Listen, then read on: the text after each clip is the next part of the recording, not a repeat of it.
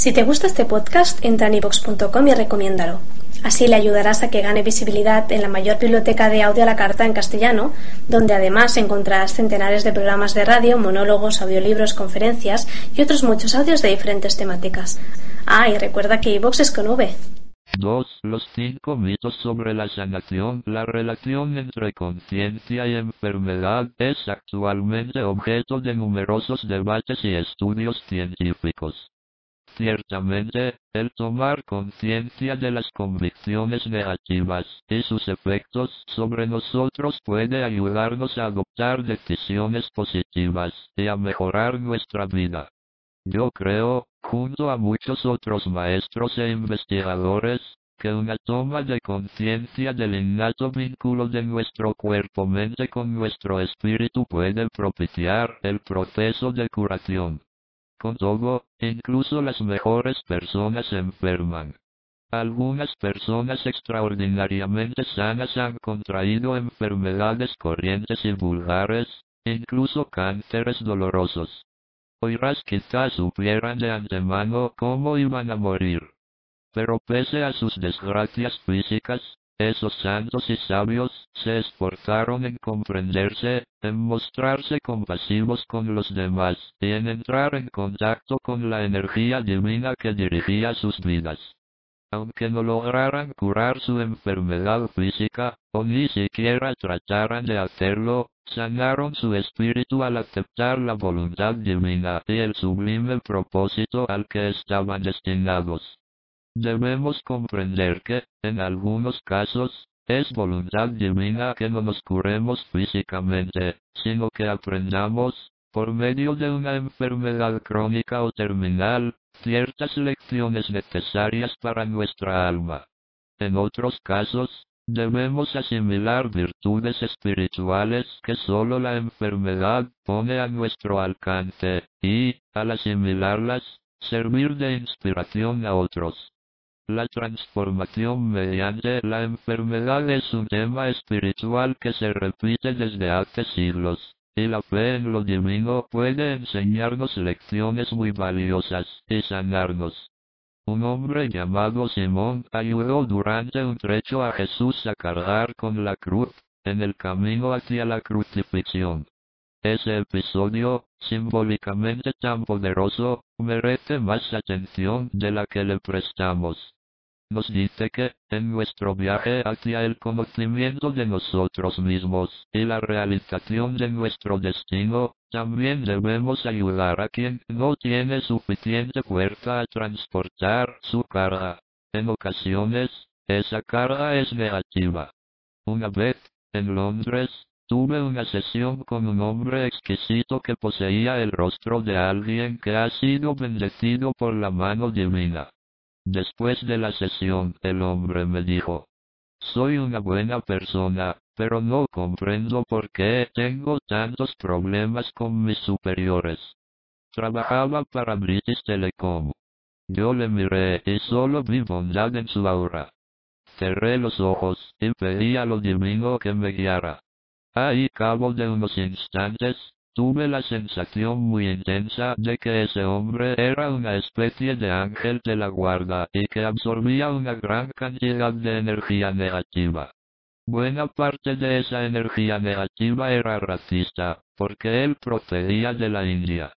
Muchos otros indios que él conocía experimentaban también ese racismo, pero no eran lo bastante fuertes para encajarlo, de modo que ese hombre absorbía la negatividad que iba dirigida hacia ellos. Yo traté de explicárselo. No sé si eso le ayudará, pero es la única sensación que he tenido. Si no es más que eso, repuso mi cliente, puedo vivir con ello. Oí una historia aún más sorprendente sobre un reputado maestro indie que padecía un cáncer terminal que afectaba a numerosos órganos de su cuerpo. A medida que progresaba el cáncer, él se iba debilitando, hasta que su cuerpo empezó a mostrar los estragos causados por su enfermedad. Un día uno de sus alumnos, que sentía veneración por él, se le acercó y le preguntó por qué no se curaba o si no podía sanarse. El maestro espiritual lo miró y se echó a reír. ¿Quieres ver cómo curo mi cuerpo? preguntó. Observa. Tras estas palabras, el maestro curó su cuerpo, que al instante recuperó su aspecto saludable habitual. El alumno se quedó perplejo. No lo comprendo, dijo este. Si posees tanta luz en tu interior, ¿qué causa esta oscuridad malsana? Esta oscuridad no me pertenece, contestó el maestro espiritual. Es tuya y de mis otros alumnos. Yo cargo con ella hasta que seáis lo bastante fuertes para acarrearla vosotros mismos. Yo no la siento. Aceptar la voluntad divina constituye la clave para alcanzar cerrar admiración la madurez espiritual, y para resolver los problemas físicos y emocionales. Al margen de que una enfermedad sea una crisis espiritual o haya sido causada por nuestra negatividad, la naturaleza humana está preparada para buscar el medio de sanar. Pero mis numerosas experiencias con personas aquejadas de enfermedades graves me han convencido de que, con frecuencia, la gente no se cura porque, consciente o inconscientemente, tiene más fe en unas creencias muy potentes que interfieren su curación que en su capacidad de sanar. Existen cinco mitos fundamentales sobre la curación, que consumen la energía mental y emocional de una persona hasta el punto de impedirle sanar. Cada uno de esos mitos sirve para apoyar la actitud de la heridología, que debilita al cuerpo en lugar de sanarlo. Esas creencias son tan fuertes que, en ocasiones, superan a nuestras creencias optimistas sobre la posibilidad de curarnos. Ello se debe a que las creencias basadas en la esperanza y el optimismo se refieren al futuro, a posibilidades, mientras que la enfermedad es una realidad y los mitos que la sustentan hablan en tiempo presente.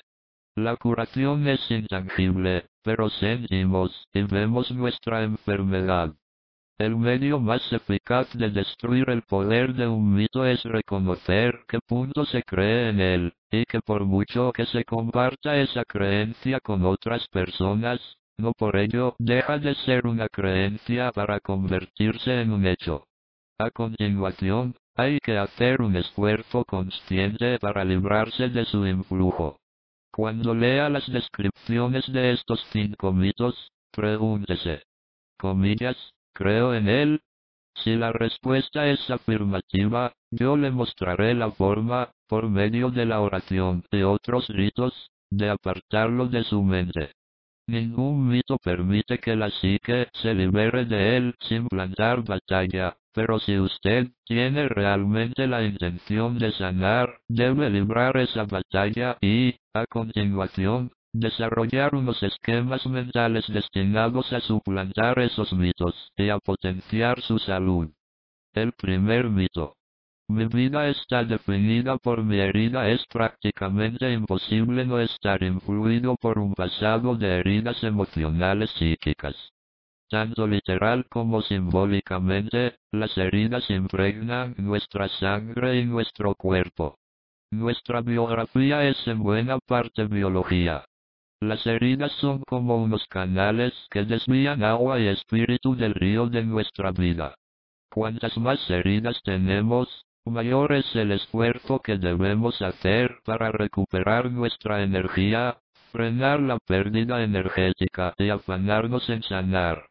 Independientemente del número y la profundidad de esos canales, para curarnos debemos recuperar nuestra fuerza vital.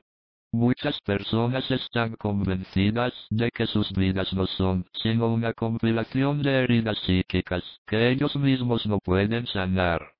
Cuando les digo que pueden librarse de sus heridas, la mayoría responde. Usted no lo comprende. No he vuelto a ser la misma persona desde esa experiencia. ¿Cómo puedo cambiar eso ahora? Después de pasar por una experiencia traumática o trágica, esas personas tienden a contemplar cada nueva experiencia a través de la lente de la herida que padecen.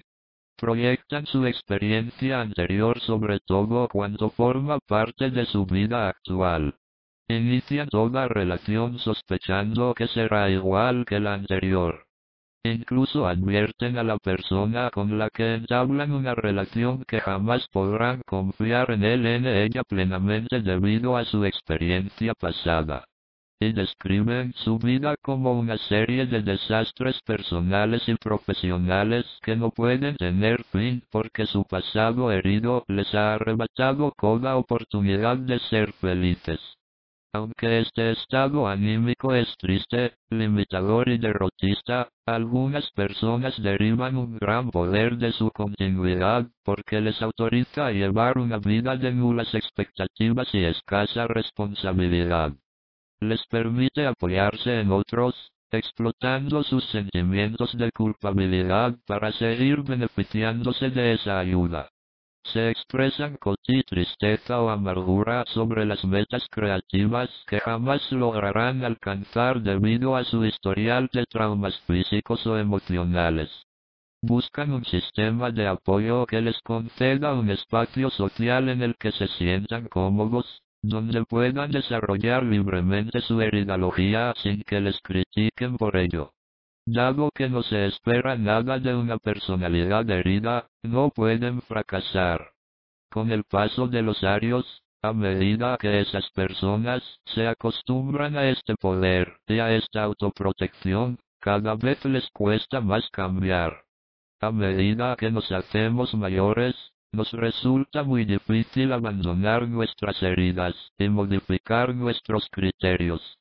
Pero lo cierto es que el hecho de conceder tanta importancia a sus heridas puede dañar su psique tanto como las mismas heridas. El recrearse en una herida equivale a herirnos a nosotros mismos, constituye una autoflagelación, mantiene nuestra conciencia siempre centrada en la debilidad y nunca en la recuperación. Además, una psique convencida de su vulnerabilidad emocional y psicológica solo puede producir un cuerpo físico que refleje esa condición. Si la fuerza y la independencia le producen temor, le resultará muy difícil conservar o recuperar la salud. En uno de mis talleres, Conocí a un hombre llamado Frankie barra vertical o estaba absolutamente convencido de que sus heridas habían creado unas limitaciones inamovibles con respecto a lo que podía conseguir en la vida. Frank se quejaba continuamente de que podría haber sido un científico o un médico, pero, como algunos de sus profesores en la escuela le criticaban constantemente, se vio obligado a dedicarse a trabajos que requerían un menor nivel educativo y así evitarse más humillaciones. Durante el taller, cada vez que la discusión se centraba en los diversos tratamientos médicos, Frank se apresura a aportar su opinión, que siempre era negativa. Los médicos no saben cómo tratar una enfermedad, decía, porque la mayoría de ellos no saben lo que es el sufrimiento. En cierto momento, un hombre objetó que muchos médicos tienen un pasado complicado, y que eligen la profesión médica precisamente para ayudar a los demás. Él mismo era médico, dijo. Frank despachó esa objeción aduciendo que el hombre se limitaba a reprimir su dolor y que, como médico, era incapaz de entrar en contacto con sus emociones. A medida que la discusión se prolongaba, cuatro personas más relataron sus crisis personales, que habían conseguido resolver. Pero Frank interpretó esos comentarios positivos como una ofensa. Se levantó y declaró que nadie había padecido unas heridas emocionales tan profundas como él. Tras lo cual se marchó y abandonó el grupo de apoyo. Pese a la actitud de Frank, a menudo me he sentido inspirada por las maravillosas historias de curación que otras personas de este grupo relataron, y por muchas otras que he oído en otros talleres. Esas personas habían superado unas experiencias atroces y habían logrado no solo construir una vida productiva, sino dichosa. En un taller, conocí a una mujer llamada Alison que había padecido cáncer de mama y se había curado. Poco después de cumplir 30 años, se descubrió un bulto en el pecho que resultó ser maligno. En esa época, Alison mantenía una relación con un hombre llamado Sam y habían empezado a hablar de matrimonio. Cuando Alison contó a Sam que tenía cáncer, él respondió que lucharían juntos contra eso y luego se dedicarían a disfrutar de la vida. Pero no fue así, porque, según explicó Alison, Sam necesitaba que yo dependiera de él con acento. Mi dependencia le hacía sentirse seguro. Le daba la sensación de que controlaba nuestra relación. Mientras Alison se esforzaba en sanar, también curó su personalidad y comprendió que, aunque amaba a Sam, su dependencia de él le impedía progresar. Dependía de él hasta el punto de pretender que fuera él quien consiguiera curarla. Al mismo tiempo, Alison temía ser fuerte porque asociaba la fortaleza con la independencia. Yo era incapaz de relacionarme con otras personas sin proporcionarles una lista de mis puntos débiles, dijo. Yo sabía cómo ser incompleta, y siempre me había parecido el medio de sentirme unida a alguien. Con Sam dio resultado, al igual que con otros hombres con los que había tenido una relación. Pero comprendí que debía convertirme en una persona distinta, una persona fuerte y capaz de afrontar sola el cáncer. Incluso la idea de curarse por sí sola asustaba a Alison porque temía que Sam pensara que había hecho algo sin su participación. Me atormentaba tanto el temor de curarme como el de no curarme, nos explicó Alison. Comprendí que, si me curaba, tendría que analizar esas facetas de mi personalidad que había utilizado para comunicarme con la gente, en particular con Sam. Una noche me di cuenta de que debía tomar mi decisión, y dije a Sam que necesitaba un poco de espacio para reorganizar mis pensamientos. Él lo interpretó como un rechazo, y nuestra relación terminó. La doctora de Allison le proporcionó una perspectiva bien distinta. Le aseguró que ser una persona fuerte no significaba vivir sola, sin gozar de una vida más satisfactoria, porque la independencia implica poder elegir. La fuerza le permitiría no tener que conformarse con lo primero que se presentara guion, sino poder decidir con qué hombre deseaba compartir su vida. Al principio no la creí, dijo Alison, pero me gustó lo que decía. Alison recordaba esas palabras cada vez que experimentaba temor ante la soledad, Especialmente ahora que vivía ese la, me dije que sola o con otra persona, deseaba disfrutar de una vida sana y placentera, dijo. Lo que me pareció más interesante de esa decisión es que una vez que me dije eso, empecé a creer que era capaz de controlar mi vida yo misma. Pero, al mismo tiempo, sabía que no estaría sola. Después de nuestra conversación, Experimenté una sensación muy positiva con respecto a la situación de Allison. Vi en ella todos los elementos de responsabilidad y firmeza de carácter que necesita una persona cuando se enfrenta a una enfermedad grave. Pero más que eso, vi que ella estaba convencida de lo que decía. Al cabo de un tiempo, recibí una carta de Alison comunicándome que su cáncer había remitido y que confiaba en que lograría sanar por completo. No subestimo la dificultad de renunciar a la creencia de que tu vida está y siempre estará definida por tus heridas. Es muy difícil abandonar este mito porque resulta muy útil nos permite pensar que cualquier fracaso o falta de logros por nuestra parte es culpa de otra persona. La única forma de librarse del dominio que este mito ejerce sobre la psique es asumir una mayor responsabilidad por la calidad de nuestra vida, como hizo Alison. En lugar de lamentarse de no haber ido a la universidad, vaya a la universidad. Empiece por apuntarse solo a una asignatura por año, por correspondencia, si es necesario. En lugar de lamentarse de no pesar 20 kilos menos, modifique su dieta, camine más, aunque solo sea un par de kilómetros al día, y reduzca grasas. Cuando sienta la tentación de decir o pensar yo pude haber conseguido, pero mis heridas pasadas me lo impidieron, Tome las medidas necesarias para cumplir esa meta inalcanzable guion. Preguntas para un autoexamen asterisco, busca siempre algún pretexto para no hacer cosas más positivas en su vida. Asterisco, compara su historial de heridas con el de otras personas. En caso afirmativo, ¿por qué? Asterisco, si se siente más herido que otras personas, ¿Hace eso que se sienta más poderoso? El segundo mito. Estar sano significa estar solo con frecuencia. Se dice que para recobrar la salud es preciso aprender a valerse por uno mismo, es decir, cuidar de uno mismo, ser independiente. Para algunas personas psíquicamente heridas, recobrar la salud y alcanzar la independencia significa soledad y vulnerabilidad.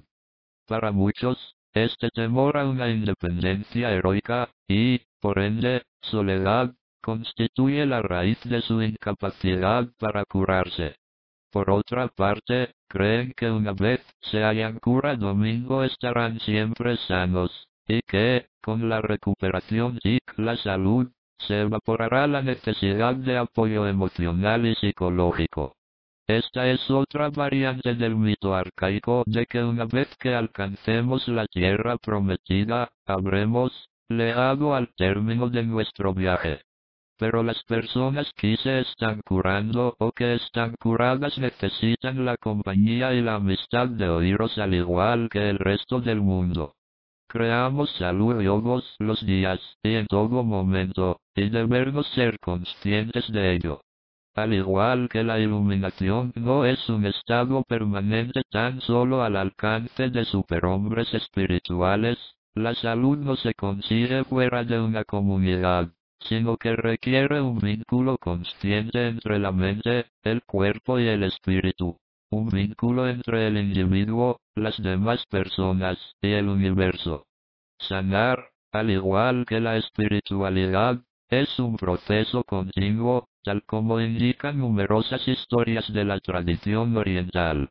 En una historia relatada por Jack Kornfield, psicólogo y profesor de meditación perceptiva, un monje asciende por una montaña decidido a hallar la iluminación o morir. Durante el camino, se encuentra con un viejo sabio que porta un enorme targo y le pregunta si ha oído hablar de la iluminación. El anciano, que es Bodhisattva el sabio, deposita el fardo en el suelo. En aquel instante el monje alcanza la iluminación. ¿Es así de sencillo? Pregunta. Hasta con dejarlo todo y no aferrarse a nada. El monje mira al anciano y añade. ¿Y ahora qué? El anciano se agacha, recoge el fardo y echa a andar hacia la aldea. Es decir, Después de alcanzar la iluminación, nos aguardan los mismos placeres y las mismas tareas. Aun después de curarnos, debemos seguir trabajando para conservar la salud. La curación es un proceso sin final. En la sociedad norteamericana, la idea más extendida es que una persona sana es una persona que se ha recuperado por completo de una herida o una enfermedad y sigue adelante con su vida, inmune a cualquier otro problema de salud. Pero la verdad es que tanto si estamos curados o en vías de curación, Siempre necesitamos una comunidad de amigos y familiares que nos quiera, una comunidad basada no solo en las heridas y la dependencia, sino en unos intereses compartidos y un apoyo emocional. La curación no representa el fin de las necesidades del corazón, sino una puerta que nos permite abrir nuestros corazones A los norteamericanos les encanta el mito del tipo individualista, fuerte y duro.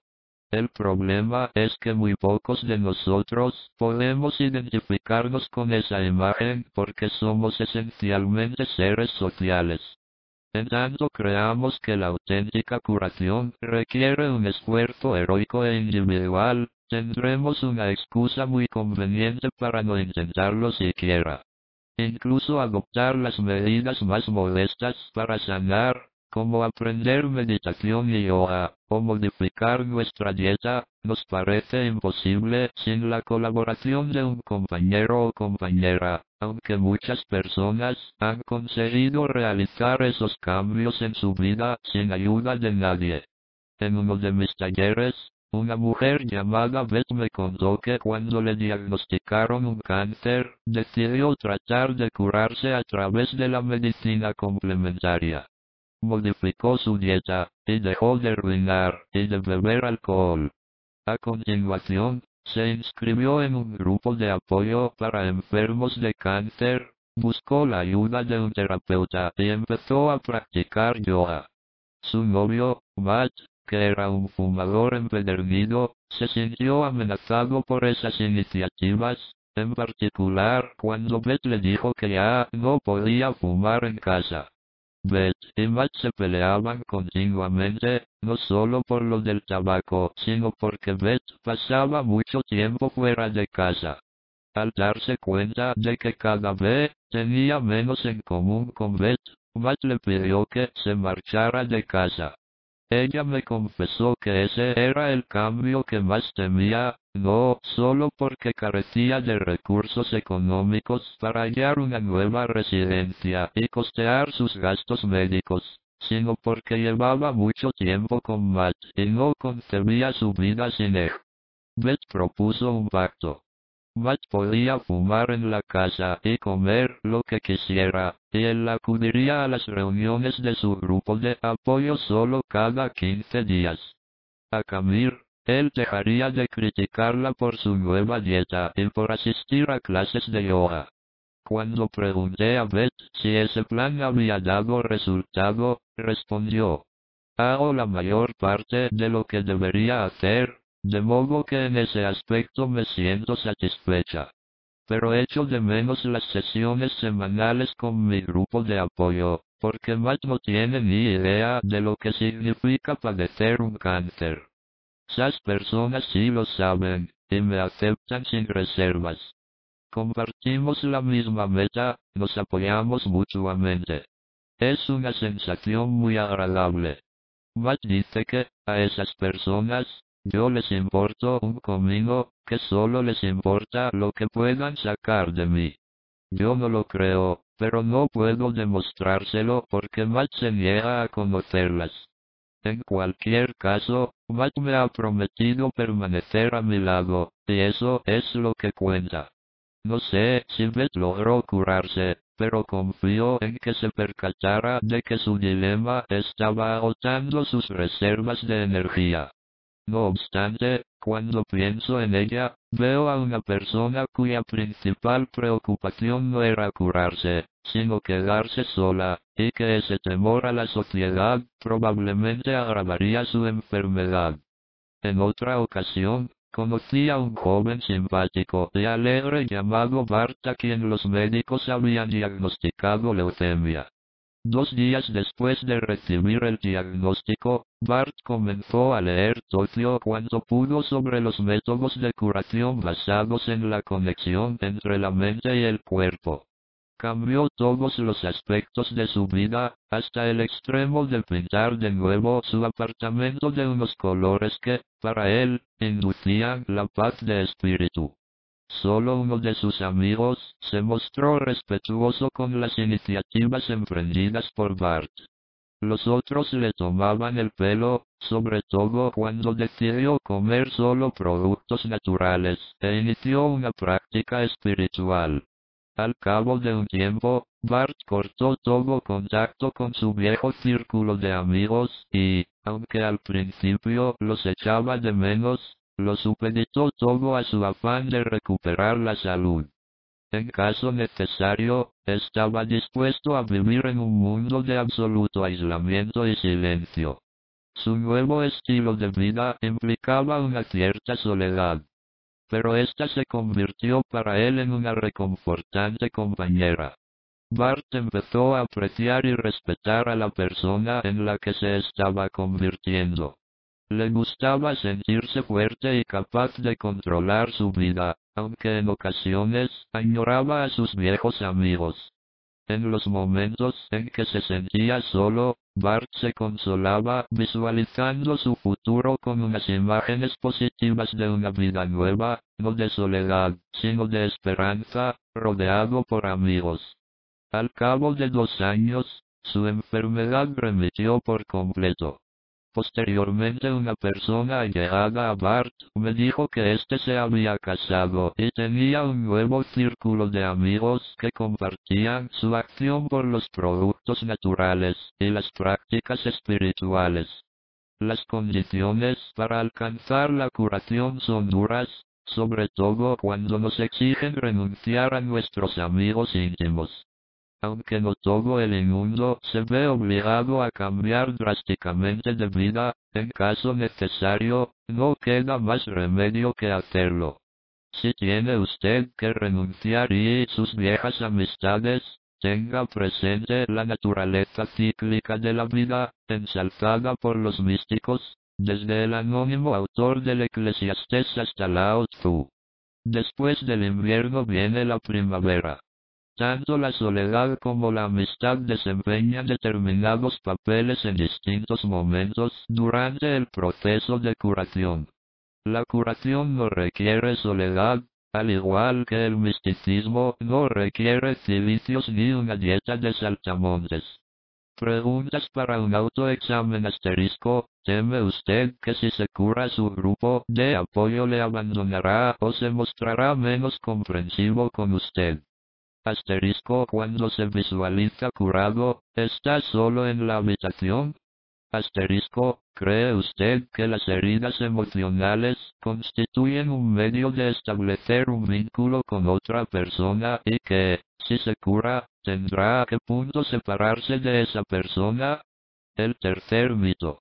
Sentir dolor significa ser destruido por él en muchos casos, el dolor indica la presencia de una enfermedad, ya sea emocional o física, y es normal creer que todo dolor es mayor que negativo. Pero el dolor es también un maestro, un mensajero que nos hace prestar atención a nuestro cuerpo o alejarnos de conductas y situaciones en las que nos mostramos débiles para adoptar un estilo de vida que potencie nuestra fuerza e integridad. Nuestra sociedad, con su culto a las drogas, sostiene que la mayoría de trastornos dolorosos, físicos y psíquicos, deben curarse con fármacos. Los anuncios de televisión fomentan el uso de analgésicos contra el dolor de cabeza, el dolor de espalda y cualquier otro síntoma imaginable. Ciertamente, un dolor crónico nos impide llevar una vida normal y satisfactoria. Pero el dolor emocional o psíquico puede ser también una señal que nos obligue a prestar atención. Puede ser un maestro, tanto si se origina en nuestras emociones como en nuestro cuerpo. Dirige nuestra atención hacia esa área física o emocional que debemos restaurar. Eliminar prematuramente un dolor con fármacos es un error, ya que puede inducirnos a creer que nos hemos curado cuando no es así. En lugar de medicarnos al primer síntoma, debemos analizar la situación y averiguar por qué experimentamos un dolor localizado, o una serie de molestias y dolores difusos.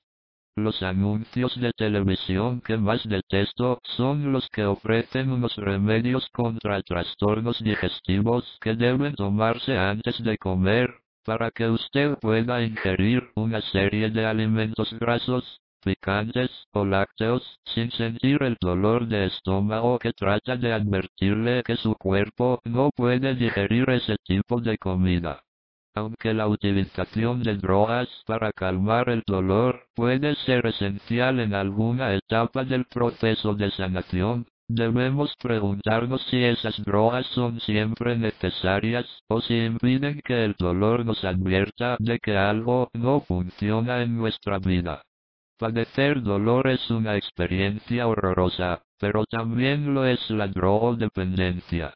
Las drogas empeoran la situación porque al tomarlas usted no se percata de lo que ocurre en su cuerpo y puede creer que mi ausencia de dolor significa que se ha curado. Y no es así.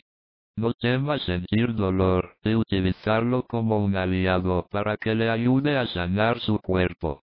Posiblemente sea el único lenguaje que logre atraer su atención. Si usted se da cuenta de que tiene dependencia de una determinada droga, establezca un programa de deshabituación paulatina y acuda a un grupo de apoyo que le ayude a superar esta difícil tarea. Sin embargo, antes de iniciar el tratamiento, le recomiendo que acuda a un terapeuta que le pueda llevar de la mano y de la mente, por así decir, paso a paso hacia una renovada toma de contacto consigo mismo. Aprenda métodos alternativos de control mental y corporal, por ejemplo cómo utilizar su respiración para comunicarse con su cuerpo, o el BIOFE de B ampersand CK, que se inventó precisamente con ese fin. Si está dispuesto a abordar la tarea de adentrarse en su dolor, necesitará ayuda, pues probablemente no sabe ni cómo ni dónde empezar. Una forma de comenzar es estudiarse a sí mismo. Preste atención a los pensamientos o actitudes que tiene a lo largo del día y que le producen dolor. Anótelos para hacerlos tangibles, y reconozca los daños físicos que causan a su cuerpo. Quizá reconozca que se recrea con unas imágenes dolorosas de usted mismo o con unas creencias repletas de dolor sobre su vida. Quizá comprenda que, en el fondo, es usted un pesimista que ve solo lo negativo y no repara en lo positivo. O quizá reconozca que el dolor que soporta no es el suyo, sino el dolor de otros a quienes desea proteger. Hasta es posible que usted llegue a considerar el dolor como un desafío espiritual que ha aparecido en su vida a fin de fortalecer su psique hasta extremos inimaginables. Un hombre llamado Fred, que asistió a uno de mis talleres, me confesó que había empezado a tomar analgésicos cuando sintió dolores de espalda. Aunque al principio la medicación le aliviaba el dolor, al cabo de un tiempo Fred comprobó que necesitaba aumentar la dosis. Un año más tarde le dijo a su médico que la medicación ya no le aliviaba los dolores y le pidió que le recetara un remedio más potente. Su médico cerrar admiración le recomendó que hiciera ejercicio para reforzar la espalda. Fred siguió su consejo, pero los ejercicios no bastaban. Entonces acudió a otro médico que le recetó un fármaco más potente, que un tiempo después también dejó de ser eficaz. Cuando pregunté a Fred por qué no había analizado el motivo por el cual su espalda le causaba tantos problemas, respondió. Francamente, no me molesté en hacerlo porque me hubiera tomado tiempo y yo quería algo que aliviara mis dolores inmediatamente. Yo le pregunté qué otros factores, aparte del dolor de espalda y su dilema con los fármacos, le causaban estrés. Fred me explicó que tenía un historial de inversiones financieras desastrosas y negocios fracasados, porque siempre andaba buscando maneras fáciles y rápidas de ganar mucho dinero. Cuantos mayores eran sus fracasos, más le dolía la espalda. Le pregunté cómo no se había percatado de la relación entre su mala situación financiera y sus dolores de espalda. Fred reconoció que sabía que esos dos problemas estaban conectados, pero se decía que en cuanto consiguiera ganar una cantidad importante de dinero, la espalda dejaría de dolerle. Estaba convencido de ello y empeñado en conseguir su propósito.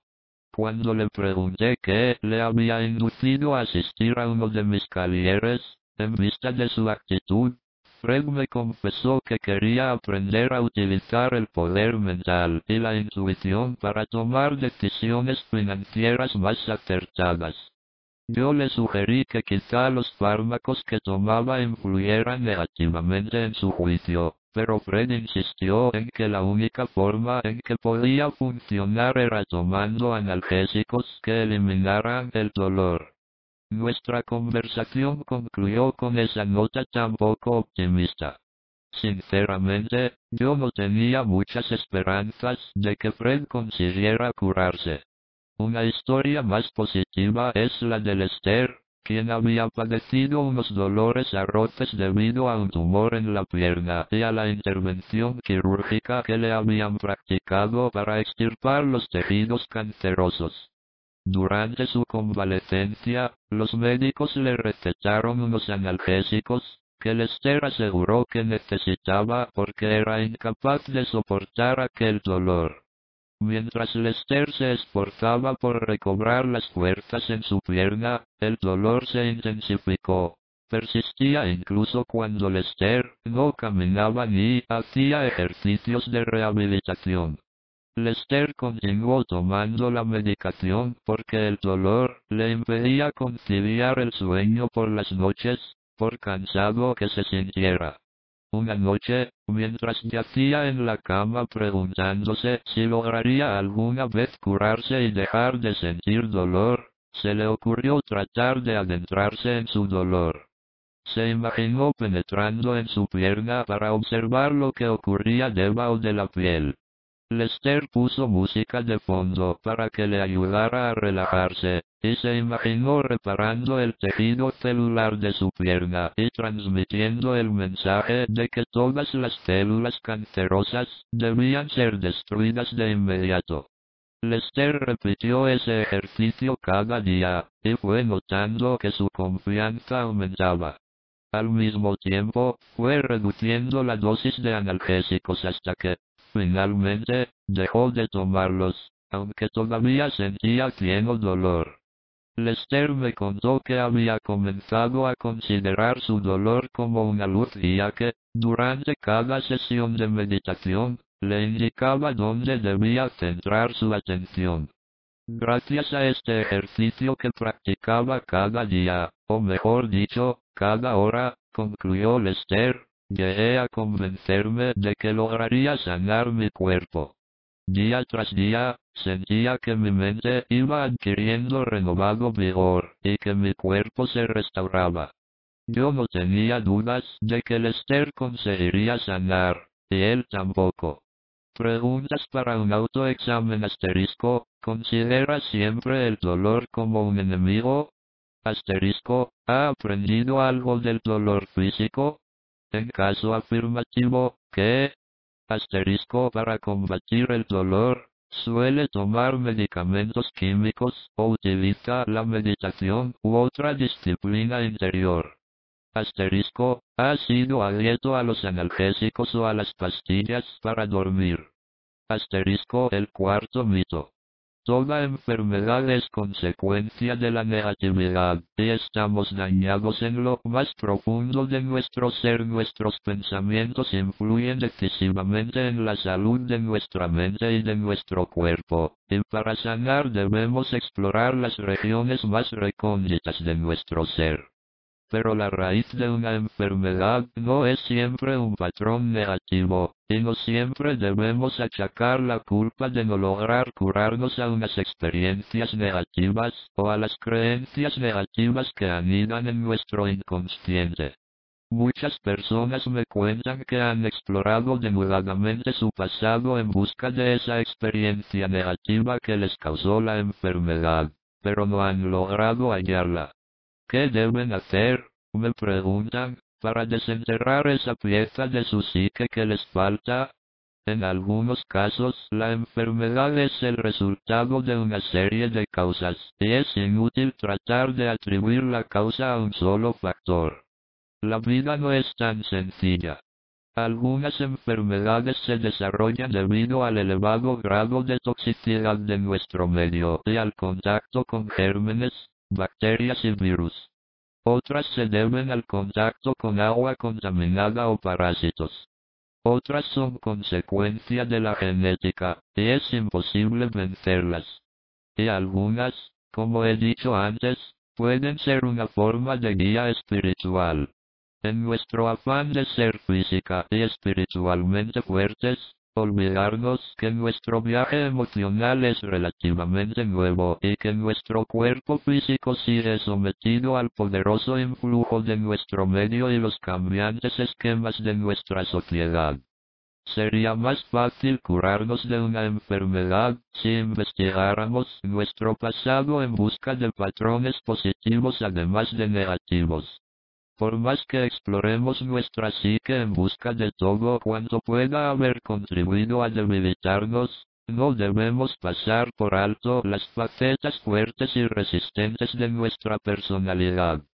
Cuando nos preocupamos solo en buscar los patrones negativos, todo lo bueno que hay en nuestra vida suele eclipsarse. Una voluntad firme y bien orientada, esencial a la hora de reparar el tejido dañado, constituye una cualidad rara.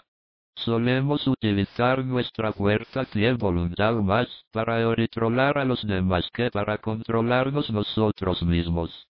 Y cuando tratamos de desarrollar una mayor fuerza de voluntad, por lo general lo hacemos motivados por el deseo de romper una adicción o de practicar unos ejercicios diarios más que por el afán de controlar nuestros pensamientos negativos. Los programas de apoyo no solo ayudan a las personas a recuperarse de sus heridas, sino a celebrar su fuerza. El espíritu humano no se duerme dentro de nosotros debido a nuestros patrones vitales negativos, ni la vida de la mayoría de la gente consiste en un largo rosario de tragedias.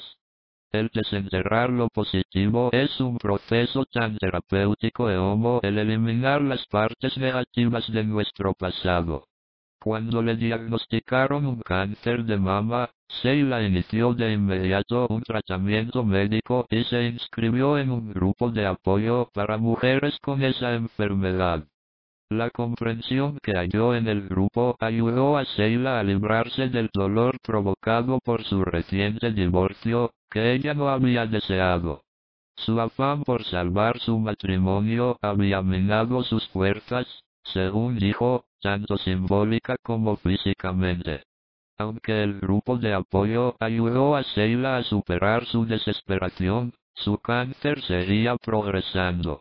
Varios miembros del grupo estaban convencidos de que ella seguía aferrándose a su matrimonio, o a otra parte negativa de su pasado. Sheila no sabía lo que era. De modo que acudió a mi taller para hallar la forma de descubrir las emociones negativas que la estaban perjudicando. Hasta que su matrimonio empezó a zozobrar, Sheila había sido una mujer relativamente feliz. Como es lógico, tuve problemas con mis hijos y algunas otras cosas, reconoció, pero todo se resolvió. Mis hijos ya son mayores y mantenemos una relación de profundo cariño. Nunca he tenido problemas económicos, y, aunque he perdido a mi padre y a mi madre, murieron porque había llegado su hora. Les lloré durante un tiempo, pero luego me recuperé. Mientras Sheila describía su pasado, le pregunté qué opinión tenía de sí misma. Supuse que enumeraría una larga lista de síntomas de escasa autoestima, pero me sorprendió. Me dijo que siempre se había considerado una persona bondadosa, comprensiva con los demás, inteligente y sociable. Ahora, comentó, me pregunto si me engañaba. Quizá nunca tuve ninguna de esas cualidades. Su autoestima era perfecta, como un soplo de aire fresco. Pero mientras seguía conversando con ella, empecé a notar que se estaba desintegrando ante mis ojos. Finalmente, resultó que Sheila ya no tenía tan buena opinión de sí misma, sino que desde hacía poco se había convencido de que la positiva imagen que tenía de sí era fruto de su vanidad, la cual la había creado para evitar enfrentarse a su auténtica personalidad. Incluso llegó a sugerir que su vanidad podría haber sido el auténtico motivo de su fracaso matrimonial. Por lo que deduje, la crisis de salud de Sheila, su creencia en un doloroso pasado que no conseguía descifrar, y la deterioración de su imagen personal le habían creado un dilema mayor que el fracaso de su matrimonio. Sin embargo, estaba resucitando el dolor que le producía su divorcio, en lugar de aceptar que su marido la había abandonado por sus propias razones. Es posible que, al supeditar sus problemas de salud a su búsqueda de unas experiencias pasadas negativas y al dolor de su divorcio, Sheila hubiera permitido que su cáncer de mama se agravara y se deteriorara la imagen que tenía de sí misma. Lo que podría haber hecho Sheila, al igual que muchas otras personas, era desterrar el mito de que uno controla todos los aspectos de su vida. Preguntas para un autoexamen asterisco. ¿Busca usted constantemente lo que hizo para merecer la enfermedad que padece? Asterisco, ¿cree usted que no logrará sanar hasta que descubra la falta que cometió? Asterisco, suele recrearse en las experiencias negativas del pasado, convencido de que, al hacerlo, estimula su curación. El quinto hito.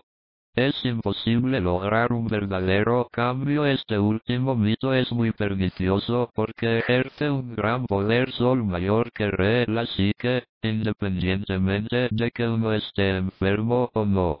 Creemos que es imposible cambiar por una razón bien simple. A nadie le gusta el cambio, y a nadie le gusta cambiar. Nos gusta que todo siga igual, incluso, paradójicamente, en situaciones adversas.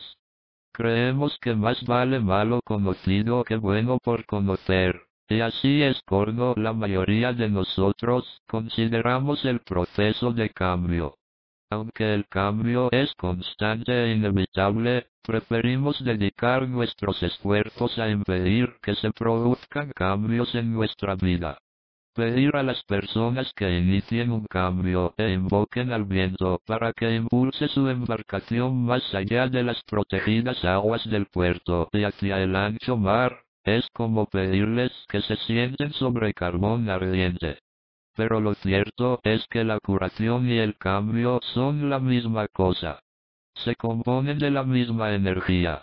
No podemos pretender curar una enfermedad sin antes examinar qué patrones de conducta y actitudes debemos modificar en nuestra vida.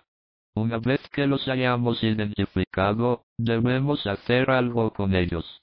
Esto requiere pasar a la acción, y la acción propicia el cambio. Muchas personas se convencen de que basta con abandonar una adicción o iniciar un programa de ejercicios para curarse. Ciertamente, esos cambios ayudan a la curación, pero contribuyen muy poco a eliminar los problemas que nos impiden sanar. La curación requiere un cambio interno y externo. Requiere que nos formulemos preguntas como, comillas, ¿Me satisface la vida que llevo? ¿Presto la debida atención a mis necesidades personales o tan solo me ocupo de las necesidades de los demás?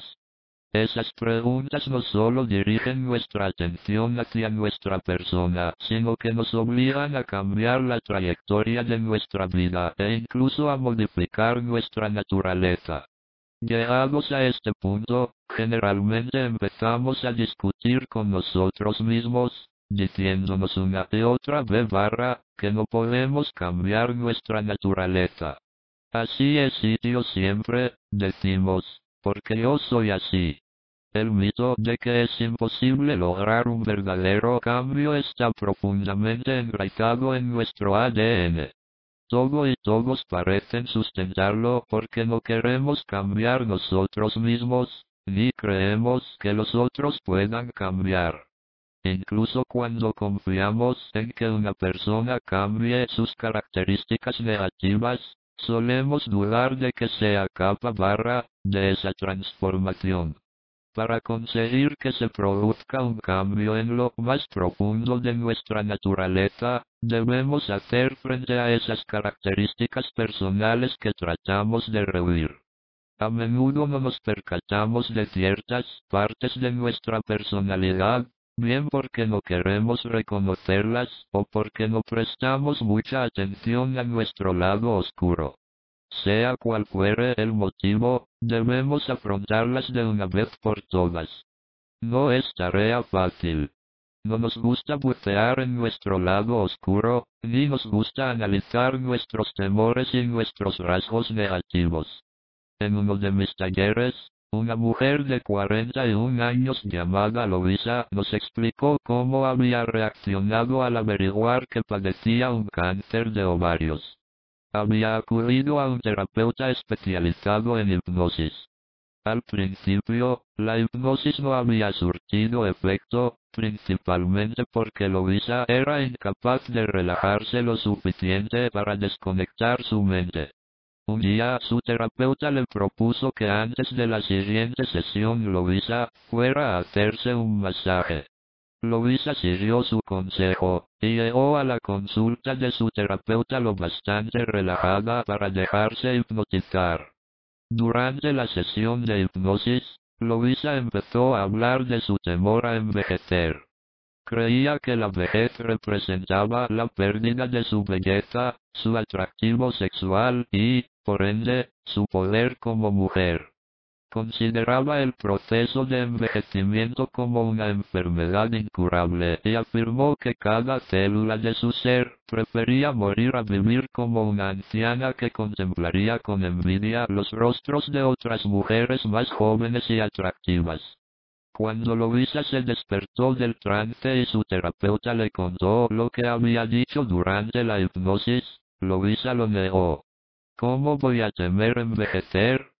A fin de cuentas, forma parte de la vida. Todo el mundo envejece. Durante la siguiente sesión, su terapeuta mostró a Luisa unas revistas de moda llenas de fotografías de mujeres guapísimas, y le pidió que comentara las fotos. A medida que volvía a las páginas, Luisa empezó a ponerse muy nerviosa y comentó que debajo de aquella tonelada de maquillaje eran unas mujeres de lo más corriente. Su tensión aumentó cuando su terapeuta le pidió que imaginara cómo era la vida de una de aquellas mujeres tan extraordinariamente atractivas. Luisa dijo que no tenía ni remota idea. Cuando su terapeuta le preguntó si creía que esas mujeres temían envejecer, Luisa respondió. Pues claro. Lo basan todo en su belleza, y cuando ésta desaparece, su carrera y su vida personal llegan a su fin. Ningún hombre se siente atraído por una vieja. Estás hablando de ti misma, respondió su terapeuta, y es necesario que lo reconozcas. El temor está tan arraigado en ti que te cerrar interrogación estás destruyendo tus órganos femeninos, porque odias el proceso de envejecimiento que se produce dentro de tu cuerpo femenino. Luisa insistió en que no existía la menor relación entre su enfermedad y ese absurdo temor a envejecer. Desde su punto de vista, su cáncer era el resultado del estrés que le cansaba su trabajo, o quizás simple mala suerte, Eloisa era incapaz de considerar siquiera cerrar admiración la posibilidad de otra interpretación. En su caso, un cambio de actitud era imposible, pues solo estaba dispuesta a cambiar su vida mientras ese cambio no modificara la imagen que ella tenía de sí misma. Otras personas, sin embargo, consideran el cambio no solo posible, sino como una aventura, sobre todo cuando Mingo lo abordan con sentido del humor. Linda, una mujer que padecía cáncer de piel, era una persona encantadora, simpática y con un gran sentido del humor. decidió plantearse su curación como una aventura. Siempre deseé ser una exploradora, comentó, pero nunca imaginé que tendría que explorar dentro de mi cuerpo. Linda estaba dispuesta a probar cualquier tipo de tratamiento que hallara en el mercado. Después de investigar diversas posibilidades terapéuticas, conoció a un hombre que era a la vez terapeuta y profesor de meditación. Se reunían dos veces a la semana, y según me comentó Linda, cuando no estábamos en el exterior, estábamos en el interior. Como parte del tratamiento, él le recomendó que Linda se sumiera en un estado de meditación y respondiera a sus preguntas, a fin de colaborar con él plenamente, Linda compuso un poema que solía repetir unas cuantas veces antes de relajarse y sumirse en un estado de meditación. Entro para restaurar mi ser, y salgo curada.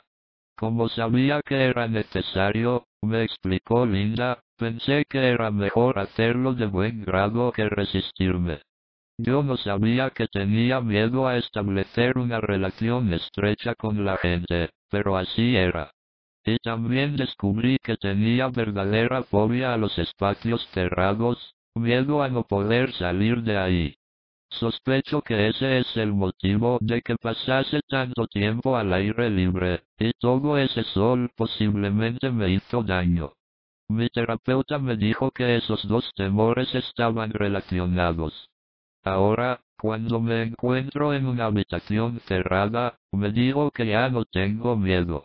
De paso me digo que si tengo algún otro temor oculto en mi interior, que salga y dé la cara. Ahora estoy preparada para afrontar cualquier cosa. No es frecuente que consideremos cambiar nuestra forma de ser como una aventura, pero, ¿por qué no puede serlo? La enfermedad está tan estrechamente relacionada con nuestros temores y patrones negativos que la perspectiva de curarnos nos infunde tanto miedo como la propia enfermedad. Saber que debemos realizar unos cambios profundos nos espanta. La admirable actitud de Linda muestra la positiva opción de abordar la curación con confianza y alegría, por improbable y difícil que parezca. Cuando Larry padecía migrañas, tensión arterial elevada y una úlcera, llegó al extremo de negarse a seguir viviendo en un cuerpo en ruinas, según me dijo. Tenía la impresión de haberse convertido en un basurero físico, y que era el terrateniente de un sistema feudal que exigía modernizarse. Larry preparó un programa terapéutico que cubría todos los aspectos físico, mental, emocional y espiritual. Pero básicamente se centró en sus problemas emocionales, que, según él, constituían el núcleo de su toxicidad. Fue una experiencia muy grata conocer a Larry, uno de los pocos hombres con que me he encontrado que se propuso renovarse por completo, como hacen algunas mujeres. Con el fin de comprender las debilidades y lagunas de su naturaleza emocional, Lani se reunió con muchas amigas y antiguas novias para preguntarles la opinión que tenían de él y de la forma de expresar sus emociones. Y Aleo Aku dio a una terapeuta y le entregó una lista tic los defectos que, con punto sinceridad, sus amigas le habían revelado. Entre estos se hallaba un carácter egocéntrico, falta de comprensión hacia los demás, mal genio y cierta tendencia a exagerar las cosas para convertirse en el centro de atención. Una vez que salió de su estupor al averiguar lo que sus amigas opinaban de él, Larry, con ayuda de su terapeuta, comenzó la tarea de transformarse. Al principio, dijo Larry, me sentí como si tratara de escalar una montaña que no tenía cima y seguía trepando sin cesar, o como si cavara un pozo insondable.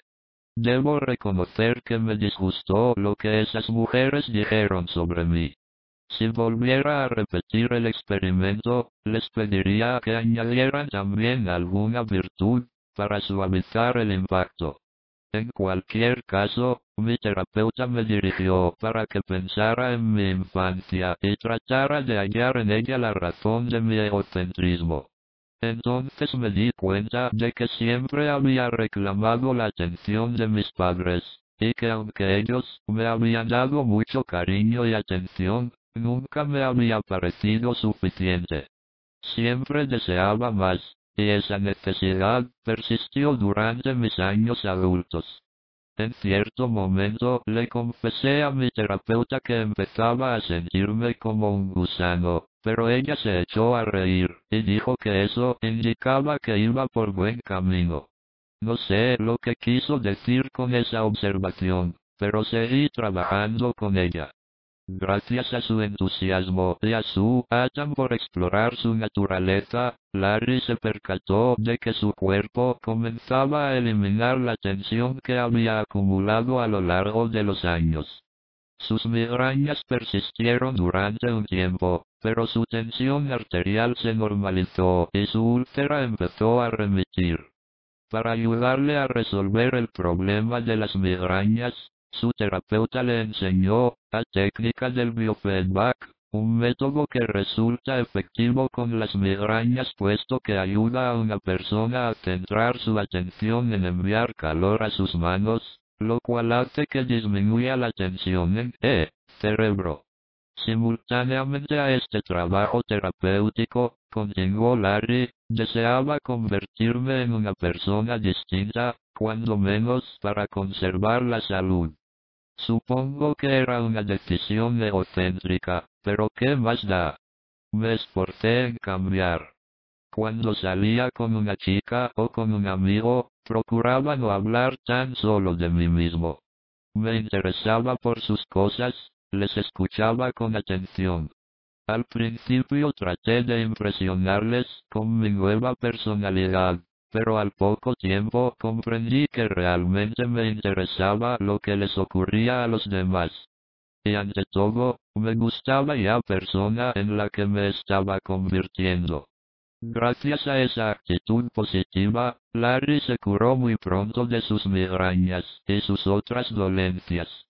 La creencia de que estamos profunda e inevitablemente dañados suele ir acompañada por la convicción de que no merecemos ningún tipo de ayuda, en abrir admiración humana ni divina, y que tampoco merecemos aceptar la ayuda que nos ofrezcan.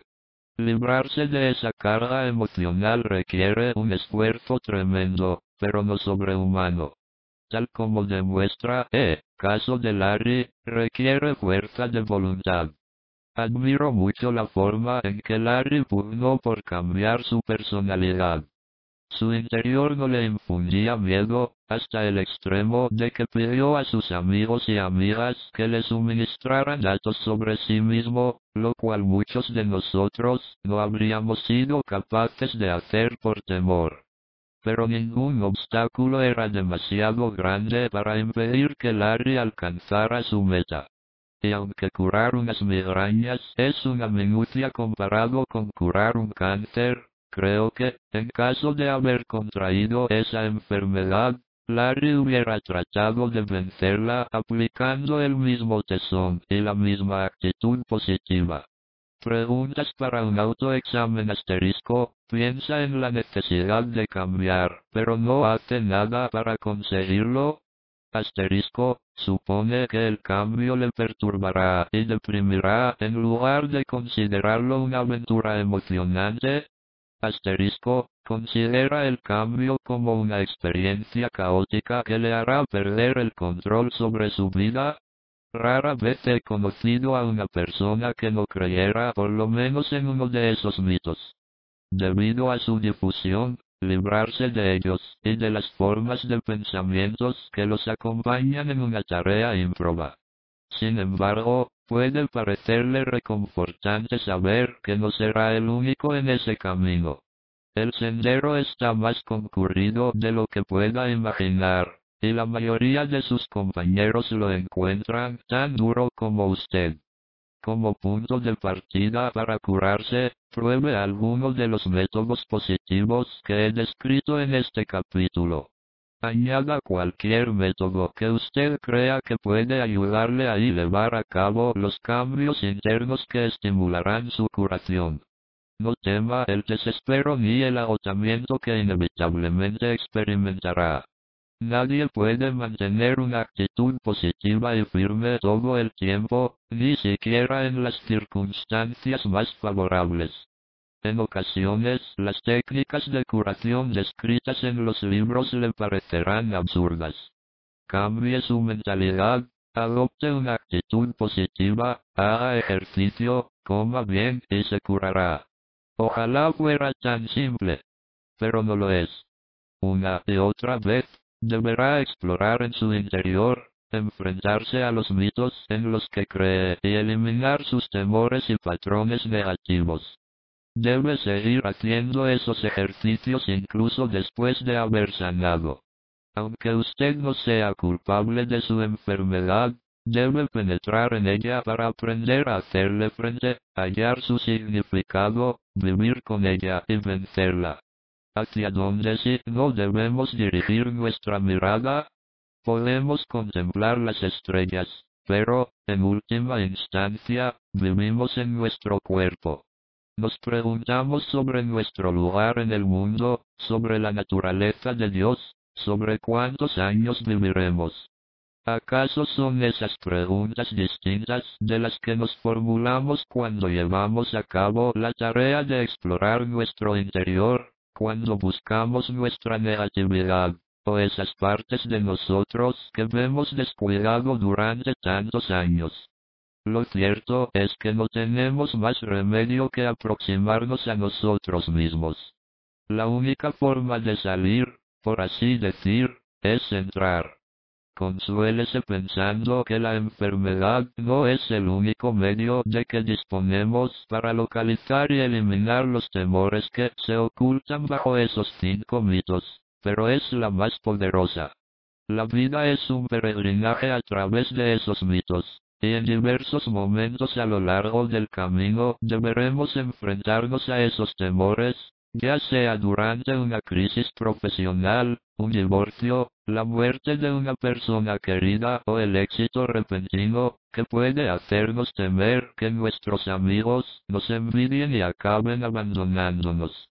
Cada experiencia en la vida nos acerca a nosotros mismos, pues ya se trate del éxito o del fracaso, nos preguntamos si estamos mejorando o empeorando, y qué parte de nuestro ser ha experimentado un mayor impacto o cambio. La enfermedad nos exige explorar nuestro interior y tomar conciencia de nuestro ser.